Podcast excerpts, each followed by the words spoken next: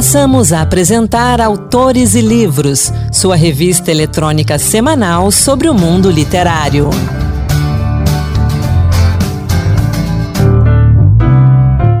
Olá pessoal, sou Anderson Mendanha e esse é o Autores e Livros. Hoje a gente fala de literatura para o Dia das Mães, de Rita Lee e temos também poesia. Vamos juntos! A gente começa o Autores e Livros destacando o concurso literário As Minhas Férias em Portugal, promovido pela Associação Internacional de Luso-Descendentes. Clara Dunan, de 13 anos, de São José dos Campos, venceu esse concurso com um texto, O Espírito do Rio. E um detalhe: Clara escreveu sobre Coimbra, sem nunca ter estado na cidade portuguesa. Com o objetivo de apoiar e divulgar o trabalho artístico dos milhões e milhões de luso-falantes a viverem no estrangeiro, esse concurso recebeu mais de 200 textos de jovens de todo o mundo. Ana Beatriz Santos, produtora do Autores e Livros, conversou com a Clara sobre esse prêmio. Clara, conta pra gente um pouco dessa experiência que foi participar desse concurso em que você foi premiada, né, com o prêmio de um conto. Então, é, eu fui premiada lá em São Paulo, na Casa das Rosas, desse concurso de Portugal, que era as férias, minhas férias em Portugal. Então, assim, foi uma experiência realmente muito boa. Eu adorei conhecer a Gislaine da ALD, assim, toda a equipe. Eles realmente tiveram um carinho, assim, muito especial. Foi é realmente foi realmente uma experiência assim, incrível. Eu gostei muito de participar desse concurso, de escrever esse conto. Então, eu realmente gostei muito de participar, de ir lá. Foi muito bom. E qual foi sua inspiração para fazer esse conto? Ah, então, como o tema era as minhas férias em Portugal, fui pesquisar, né, bastante sobre Portugal e escolhi a cidade de Coimbra. E eu tive uma ideia assim e eu fui escrevendo. E leia um pedacinho pra gente, então. Uma hora depois, fui conhecer o belo rio Mondego. Quando cheguei a suas margens, sentei-me no único banco que não estava ocupado. Felizmente, o chuvisco havia parado. Comecei a desenhar o rio até que algo saiu de dentro dele. Pisquei seis vezes para ter certeza. Ajustei meus óculos. Não era possível. Estava alucinando. Será que eu não tinha tomado a dose certa de remédios hoje de manhã? Uma grande e fina criatura se erguia para fora do rio, respingando água em todos os cantos. Era meio transparente, mas não totalmente. Olhei ao redor. Todos continuavam a agir normalmente e quando olhavam na direção do animal, nada acontecia, como se não ouvissem. Não era possível, não era possível. Levantei-me para ir embora. A criatura olhou diretamente para mim. Clara Dunan é autora do romance As Três Espadas, lançado em 2022, e de outros três títulos disponíveis no formato e-book. Escreveu seu primeiro livro, A Bússola Filosofal, com apenas nove anos. Seus livros estão lá na Amazon. E Clara já foi entrevistada aqui no Autores Livros em outubro de 2022. Esse programa está disponível no site da Rádio Senado e também em podcast. Basta procurar na internet como Clara Dunan, Rádio Senado. Você tem algum assunto que nunca conversou com a sua mãe? Algo que precisa ser conversado, discutido, falado e que você nunca teve oportunidade ou coragem de falar com a sua mãe? As Conversas que Nunca Tive com a Minha Mãe, Histórias Reais, organizado por Michelle Filgate, publicado pela editora Vestígio, com tradução de Débora Chaves, traz ensaios de 15 escritores e escritoras que mostram que entre mães e filhos, muitas vezes o silêncio fala mais alto e o não dito é o que mais nos afeta. São conversas que nos ajudam a entender quem somos, mostram como as palavras não ditas moldam nossa identidade e como é importante a verdade vir à tona, por mais complexa que seja. Para falar dessa obra, eu conversei com Bia Nunes de Souza, editora responsável por as conversas que nunca tive com a minha mãe. Vamos ouvir. Entrevista. Bia, Bem-vinda ao Autores e Livros. Obrigada, Anderson. Prazer estar aqui com você e com seus ouvintes. Pia, esse livro traz histórias que quebram o silêncio entre mães, filhos, filhas. Fala um pouco desse livro para gente. Olha, eu gosto muito de uma frase que tem num dos ensaios que diz que nem que seja por um breve instante, todo ser humano tem uma mãe. Eu acho essa frase muito forte e eu acho essa frase consegue resumir é, a potência que é essa relação entre mães e filhos e filhas, né? É uma relação é, que permeia a vida da gente toda, seja pela presença, seja pela ausência, né?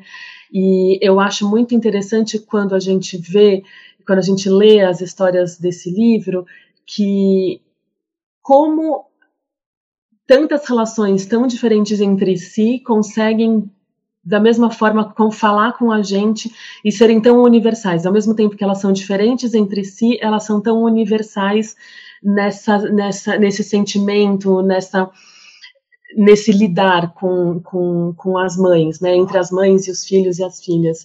É, é um texto, são textos muito emocionantes. Eu acho que essa é a palavra que é, melhor define todos eles porque tem textos mais alegres, tem textos mais pesados, tem textos que são um pouco mais realistas, tem textos que são um pouco mais poéticos, então o estilo de escrita de cada uh, escritor, escritora é muito diferente, mas todas as histórias são muito emocionantes e a gente queria trazer isso para os nossos leitores.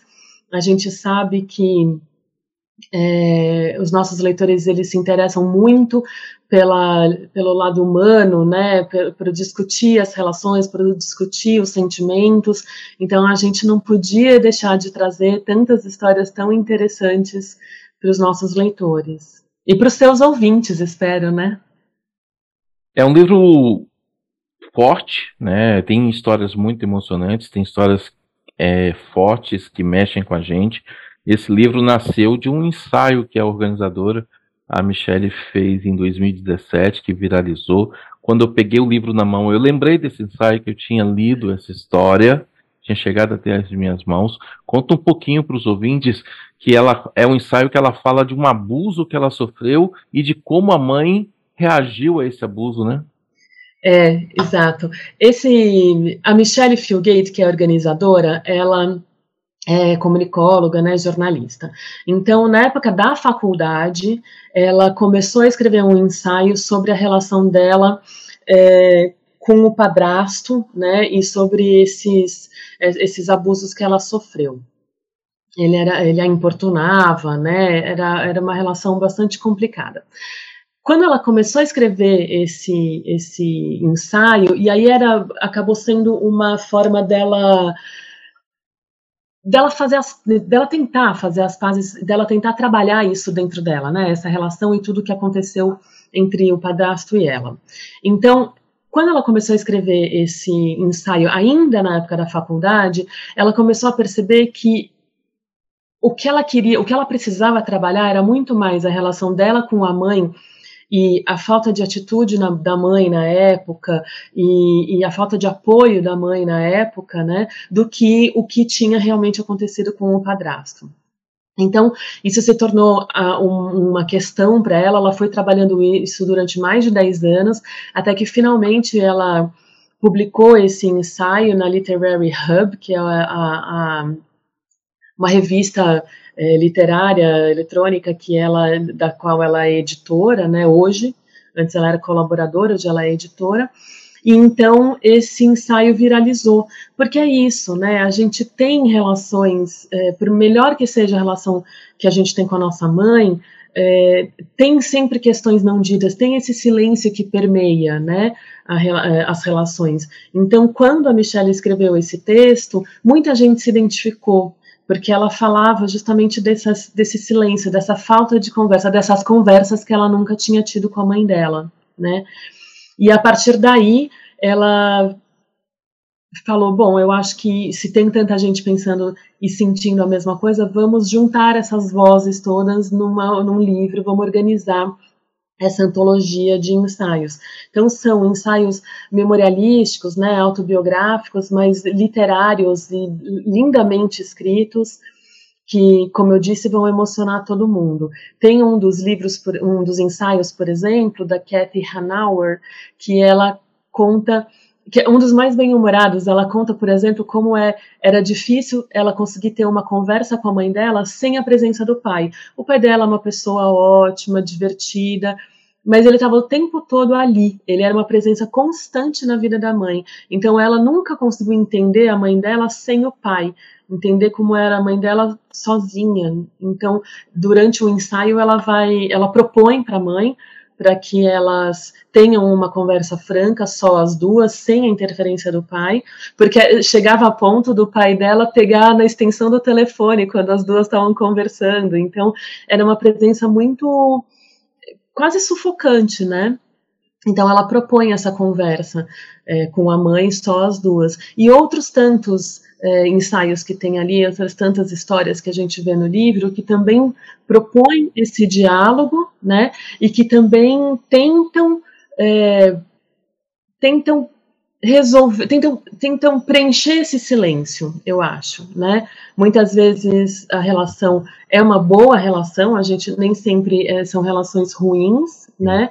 É, mas são sempre relações nas quais a gente tem o que trabalhar. Eu acho que todo relacionamento precisa de um cuidado, precisa de uma de um, de um mimo, né? Assim, da gente, da gente cuidando e cultivando esse relacionamento. E o nosso relacionamento com a nossa mãe não é diferente, né? Aliás, eu acho que até um dos que mais precisa desse cultivo, desse cuidado. Uhum. Interessante você tocar nesse ensaio que você comentou, que foi um dos que mais me chamou a atenção, pela, não só pela leveza e profundidade ao mesmo tempo com que ele trata, né? Ela vai desenvolvendo a pessoa do pai e a gente toma a, a ideia de que ele é um homem controlador, tá? E aí quando ela tem a conversa com a mãe, a gente não vai dar spoiler, mas quando ela tem a conversa com a mãe, vem à, à tona situações que nós, como filhos, desconhecemos. Né? Ele continua sendo um pai controlador? Continua. Mas existem ali situações que mostram como que ele se tornou aquilo e como a mãe reage àquela situação. E aí você estava comentando da importância desses, desses ensaios, desses textos, dessas histórias, pra, porque na última capa, além da frase que você citou, né, nem que seja por um instante, todo ser humano tem uma mãe, traz também é, que essas conversas nos ajudam a entender quem somos e também a entender que tipo de relacionamento a gente tem com as, nossa, com as nossas mães. É, Bia, como é que foi trabalhar esse texto? Como é que foi trabalhar esse livro para você como filha? Olha, para mim foi muito importante. Eu tenho um, uma nota pessoal, né? Agora, eu tenho um relacionamento muito bom com a minha mãe. É, principalmente porque meu pai morreu quando, gente, quando eu tinha 18 anos, então a gente se tornou muito próxima, mas alguns silêncios estão ali e eu trabalhando o livro, eu fui contando para minha mãe o que era o livro, quais eram as histórias, e ela se interessou muito por ler. Então, eu acho que também foi uma forma de aproximar cada vez mais, assim, ainda mais, né, minha mãe e eu. Eu acho que o que esse livro nos mostra é que tem muitos tipos de relacionamentos entre mães e filhos e filhas.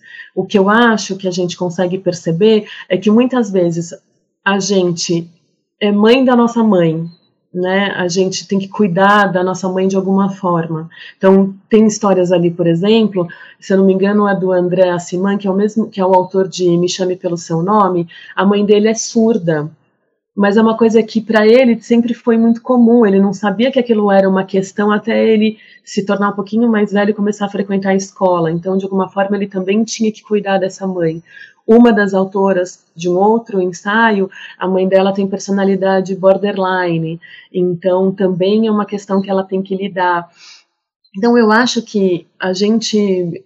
O que esse livro nos mostra, o que me mostrou, é que a gente muitas vezes enxerga a mãe como mãe, mas a gente esquece que essa mãe é uma mulher, é uma profissional, é uma, é uma, uma esposa, né, é uma filha também, então a gente tem que. É, esse livro ajuda que a gente enxergue todas essas, essas facetas da nossa mãe E eu acho também que ele ajuda a gente a lidar com essas facetas com as quais a gente nunca teve contato antes.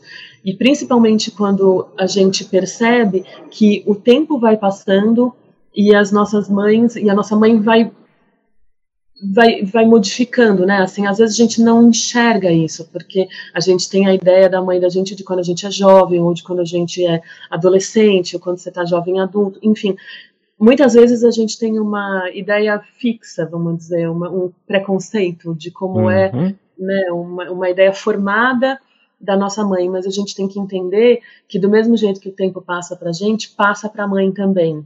Então, muitas vezes é difícil a gente conciliar é, o tempo com o espaço, com as mudanças, mas eu acho que esse livro traz bastante exemplo de como isso foi feito, às vezes de um jeito ruim, então é assim, é um exemplo do que a gente não fazer, né? Assim, a gente aprender com os erros e acertos de outras pessoas. Eu acho que testemunhar todas essas histórias, esses depoimentos, a gente entrar em contato com tantas emoções e tantos sentimentos, é sempre muito enriquecedor e esclarecedor. A gente vai se tornando um ser humano melhor, né? Mais, mais completo, mais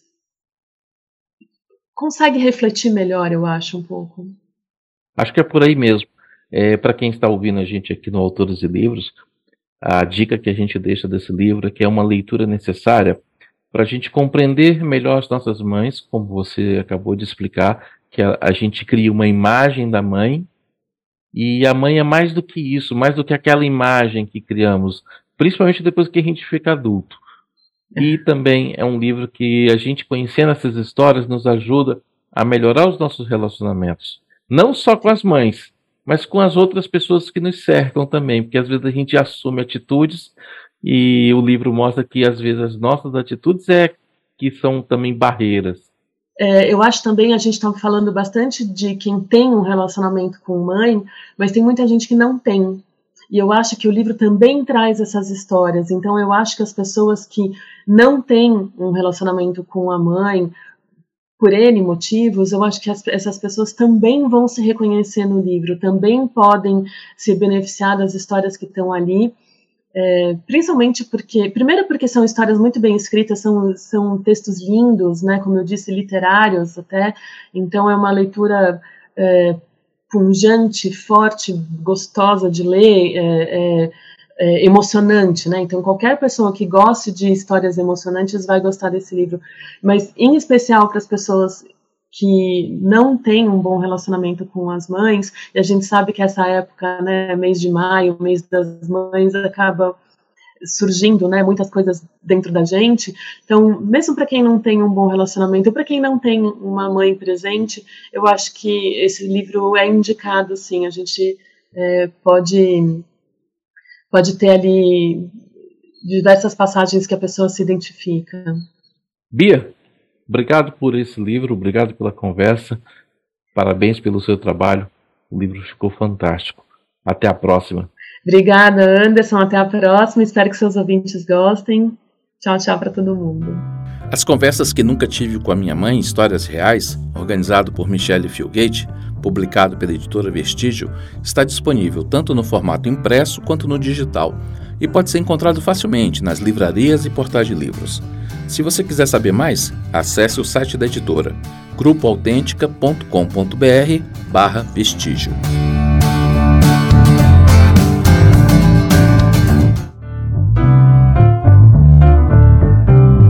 Eu falo agora de Rita Lee, Rita Lee, uma das maiores cantoras e compositoras da história da música brasileira, morreu neste último dia 8 de maio, aos 75 anos. Ela foi diagnosticada com câncer de pulmão em 2021 e vinha fazendo tratamentos contra a doença. Rita Lee marcou não somente a música, como também a literatura. Em mais de 10 livros, incluindo duas autobiografias e seis publicações dedicadas às crianças, Rita fez críticas e revisitou a sua própria história. Ela publicou também um livro de pequenas notas ilustradas por Laerte e outro com textos, devaneios e músicas proibidas. Rita era defensora dos animais e ativista na luta contra a violência praticada contra os bichos. Seus livros infantis trazem os animais como protagonistas, como por exemplo o Dr. Alex, personagem de quatro livros, um ratinho que combate os vilões e que busca salvar a Amazônia, entre outras aventuras. Entre os livros de Rita Lee, eu destaco Amiga Ursa, que conta a história da ursa Rowena, que se chamava Masha e veio parar no Brasil vítima de tráfico de animais. Durante anos, ela foi maltratada em circos e zoológicos, até ser resgatada e ir para o rancho dos gnomos, onde vive seu tão aguardado final feliz. Pensando que as crianças podem mudar o planeta, Rita é a vovó Ritinha, uma das personagens da obra e grande protetora dos animais. De maneira leve e divertida, ela aborda temas como geografia, biologia, a importância da preservação do meio ambiente e, claro, o respeito aos animais. Se você quiser conhecer mais sobre a vida de Rita Lee, chega às livrarias em breve outra biografia, que traz uma espécie de atualização de uma autobiografia. Nele, Rita fala sobre o câncer no pulmão, diagnosticado quando a pandemia assolava o planeta, sobre o tratamento e a sua rotina recente. Eu indico agora 60 Dias de Neblina, da Rafaela Carvalho, uma coletânea de crônicas sobre a vida materna, em todas suas dores e delícias. São palavras que narram o auê do cotidiano, o rir para não chorar, o amor que tira e coloca o chão, as gargalhadas sinceras, as frustrações que descem com café já gelado, a perfeita bagunça de sentimentos que habita o coração de toda mãe. Rafaela descreve como um livro sobre nós e sobre essa jornada enlouquecedora e incrível que é a maternidade. E agora é hora da poesia. No Encantos Diversos de hoje, Marluce Ribeiro nos traz poemas inspirados na abolição da escravatura. Encantos Diversos Poemas que tocam. Olá, hoje o Encanto de Versos traz para você poemas inspirados no dia 13 de maio de 1888, quando foi abolida a escravatura no Brasil. Por isso vamos trazer obras de Adão Ventura, Oliveira Silveira e Eduardo de Oliveira. Afinal, há ou não motivos para comemorar o 13 de maio? A data em si tem seu valor histórico na medida em que marca a vitória do movimento abolicionista e do parlamento brasileiro. Por outro lado, não solucionou questões essenciais para a inclusão dos negros libertos, abandonando-os à própria sorte. Essa constatação você encontra nos versos de Negro Forro, do poeta mineiro Adão Ventura. Minha carta de alforria não me deu fazendas, nem dinheiro no banco, nem bigodes retorcidos. Minha carta de alforria costurou meus passos aos corredores da noite de minha pele. Além de Adão Ventura, outro poeta encontrou inspiração na temática. Estamos falando de Oliveira Silveira, que viveu de 1941 a 2009, autor do poema 13 de Maio.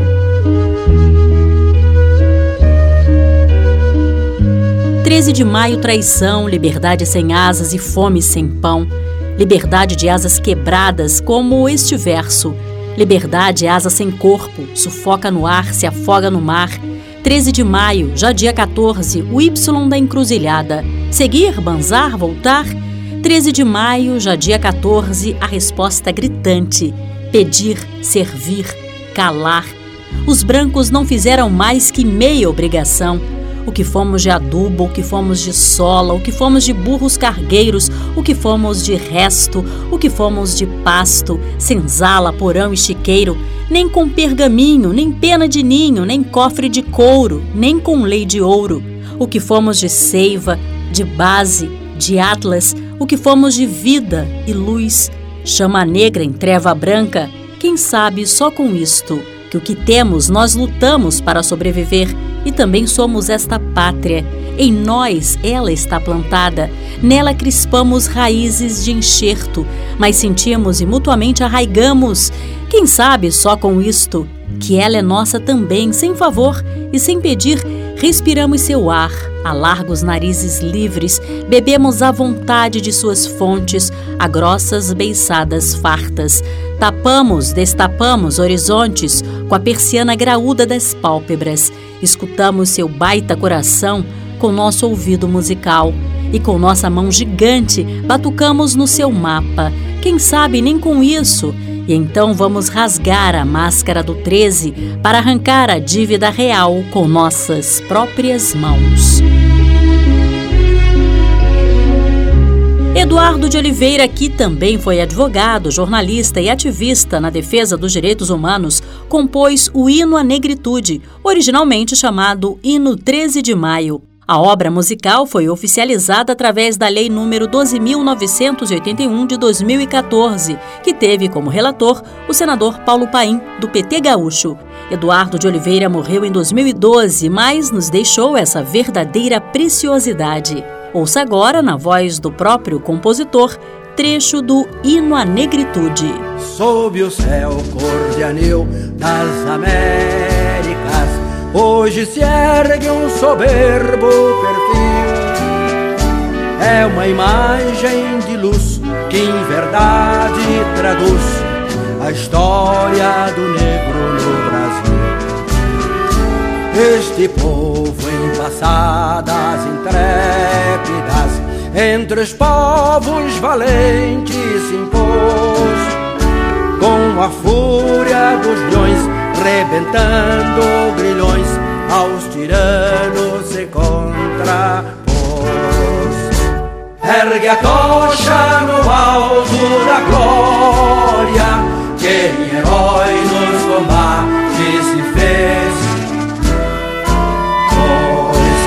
páginas da história. São galardões aos negros de Levantado no topo dos séculos, mil batalhas viris sustentou este povo imortal que não encontra rival na trilha que o amor lhe destinou belo e forte na tez cor de ébano, só lutando se sente feliz. Brasileiro